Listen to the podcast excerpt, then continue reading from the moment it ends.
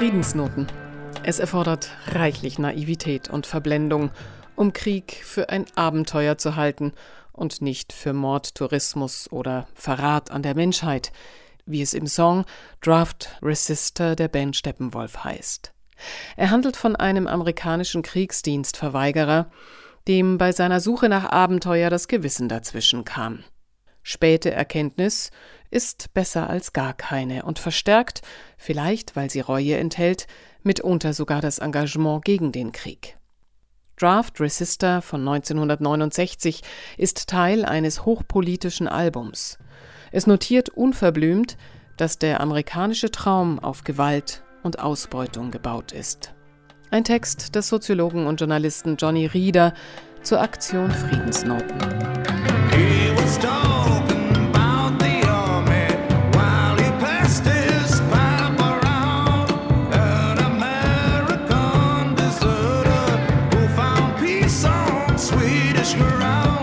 In Carl Sandburgs Prosagedicht The People Yes von 1936 erklärt ein Mann einem Mädchen, was Soldaten sind. What are soldiers? They are for war.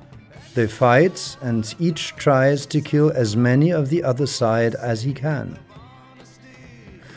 Das Mädchen überlegt, dann sagt es, Sometime they'll give a war and nobody will come. Jahrzehnte später wurde der Satz, leicht variiert, zu einem der bekanntesten Sponti-Sprüche der Friedensbewegung. Stell dir vor, es ist Krieg und keiner geht hin.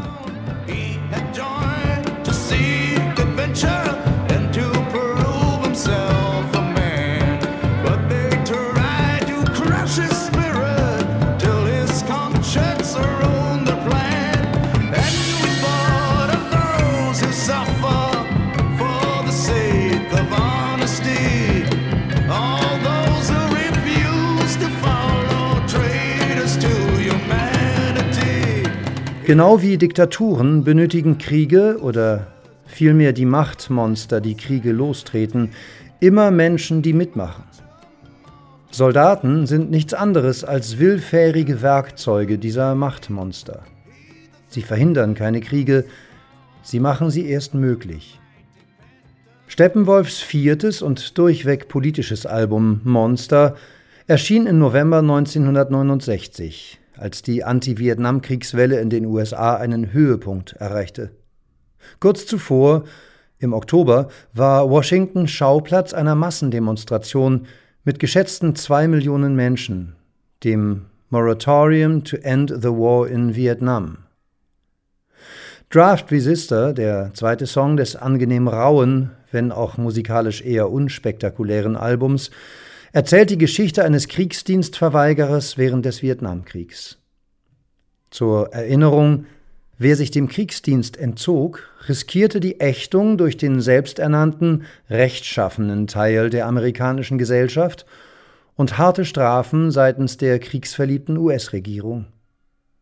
Musterbeispiel war der Jahrhundertboxer Muhammad Ali, der dem Einberufungszentrum mit diesem wunderbaren Satz den verbalen Mittelfinger entgegenstreckte My conscience won't let me go shoot my brother or some darker people or some poor hungry people in the mud. Mein Gewissen erlaubt mir nicht, meinen Bruder zu erschießen für das große, mächtige Amerika oder irgendwelche dunkelhäutigen Menschen oder ein paar arme, hungrige Menschen im Dreck. Erschießen wofür? Sie haben mich nie Neger genannt. Sie haben mich nie gelyncht. Sie haben keine Hunde auf mich gehetzt. Sie haben mich nicht meiner Nationalität beraubt, meine Mutter und meinen Vater vergewaltigt und getötet. Wofür erschießen? Wie kann ich diese armen Leute erschießen? Steckt mich einfach ins Gefängnis.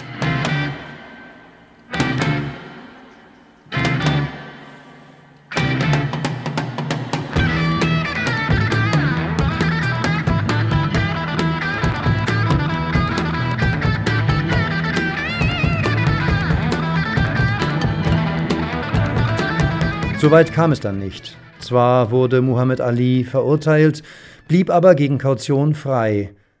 Bei allen Weltmeistertiteln, die Ali errang, war das mit Abstand sein bester Kampf. Der Sound von Steppenwolfs verhalten düsterem Draft Resistor mutet stellenweise fast jazzig an, wie ein Kritiker bemerkte, und erinnert ein wenig an Riders on the Storm von den Doors und gegen Ende auch an den Instrumentalteil in Chris Reas chilligem On the Beach. Der Songtext resümiert die Entwicklung eines Kriegsdienstverweigerers, der zunächst mitmachte, weil er den Krieg für ein Abenteuer hielt und beweisen wollte, dass er ein Mann ist, bis sie seinen Willen brechen wollten, aber sein Gewissen ihre Pläne durchkreuzte. But they tried to crush his spirit till his conscience ruined their plans. Das weckt starke Assoziationen mit Erich Maria Remarques Roman Im Westen nichts Neues dessen Neuverfilmung eigentlich im Bundestag gezeigt werden sollte. Aus Steppenwolfs Vietnam-Abenteurer wird nicht nur ein Kriegsflüchtling, sondern ein entschlossener Gegner des Krieges, der die Menschen aufrütteln will. Here's to all the draft resistors who will fight for sanity when they march them off to prison in this land of liberty. Auf alle Kriegsdienstverweigerer, die für die Vernunft kämpfen, wenn sie ins Gefängnis marschieren, in diesem Land der Freiheit.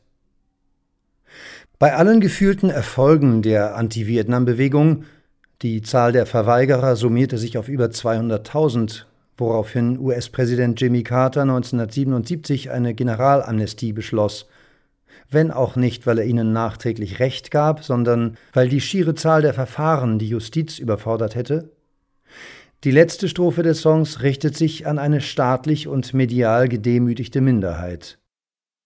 Shame, disgrace and all dishonor wrongly placed upon their heads, Schimpf, Schande und Schmach, zu Unrecht über sie ergossen, kann ihnen nicht den Mut nehmen, an dem man den Unschuldigen erkennt. Haltung ist nie vergeblich, und jeder, der sich weigert, erschwert den Krieg. Don't sister.